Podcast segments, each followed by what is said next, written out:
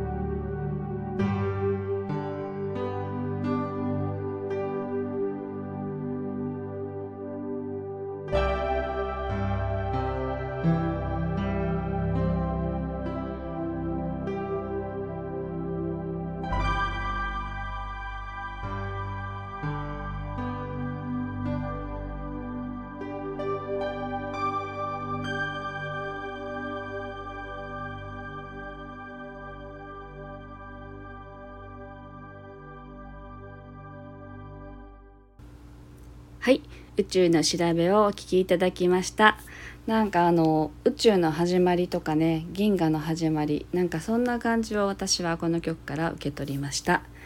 はい。というわけであの戻していこうかなと思うんですけど話をねあのうつ病についてですけれどまあ私自身も20代後半30代前半の頃って本当に仕事に行けなくなった経験があってあの私自身は病院には行かなかったけれどもきっとあの頃の私ってそのいわゆる軽いねうつだったんだろうなって思う時はあります。その頃ってやっぱり眠れなかったしあの友達ととか人と会ってる時は元気なのに一人になるともう苦しくて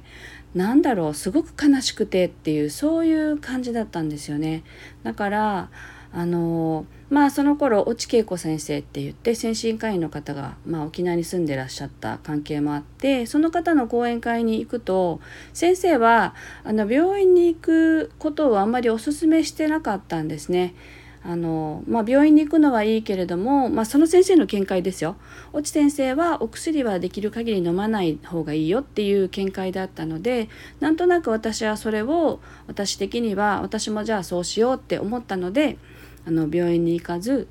あっていう方法を取りましたで別のことは私はまたしたんですけど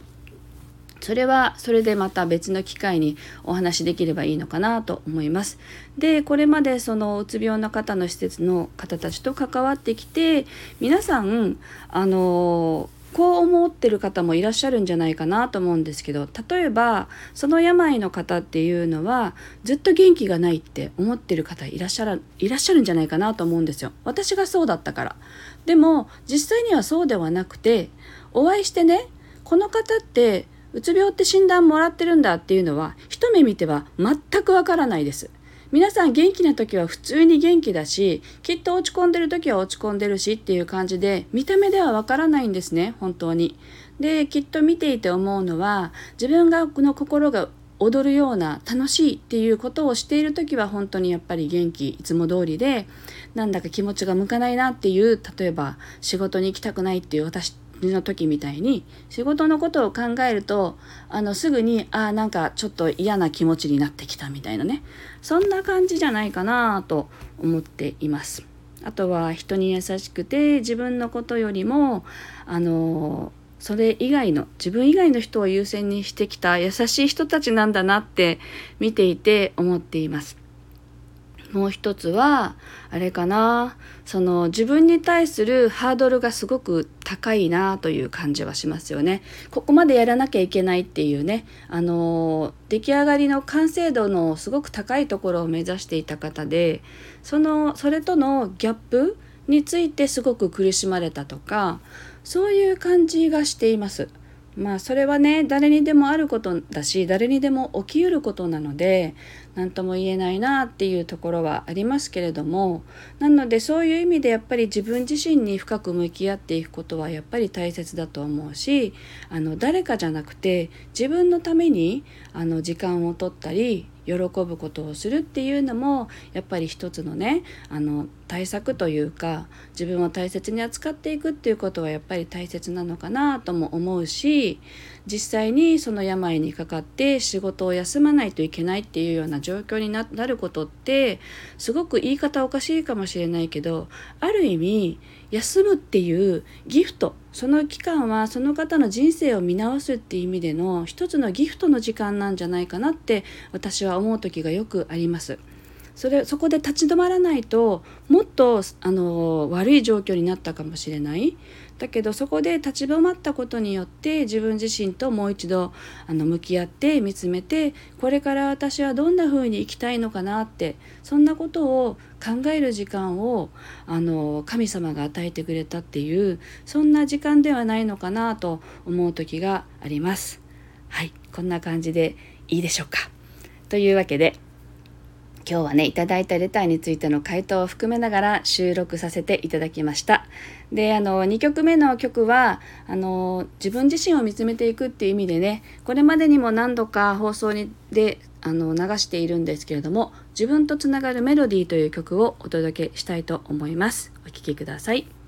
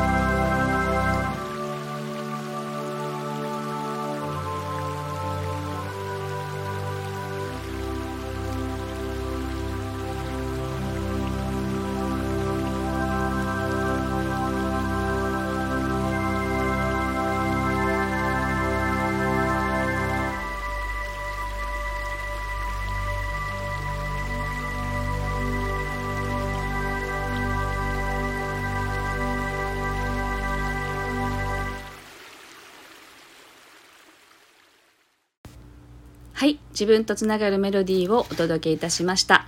今日はあのちょっとね思いを語るっていう部分もあったのですごく長くなってしまったんですけれどもここまでになります。あのレターをくださった方どうもありがとうございました。あのある意味ねなんかこういうことを話すのドキドキするなってあの最初レターいただいた時思ったんですけれどもそれはそれであの振り返る意味でも私の中も整理がついてよかったのかなと思っています。ありがとうございました。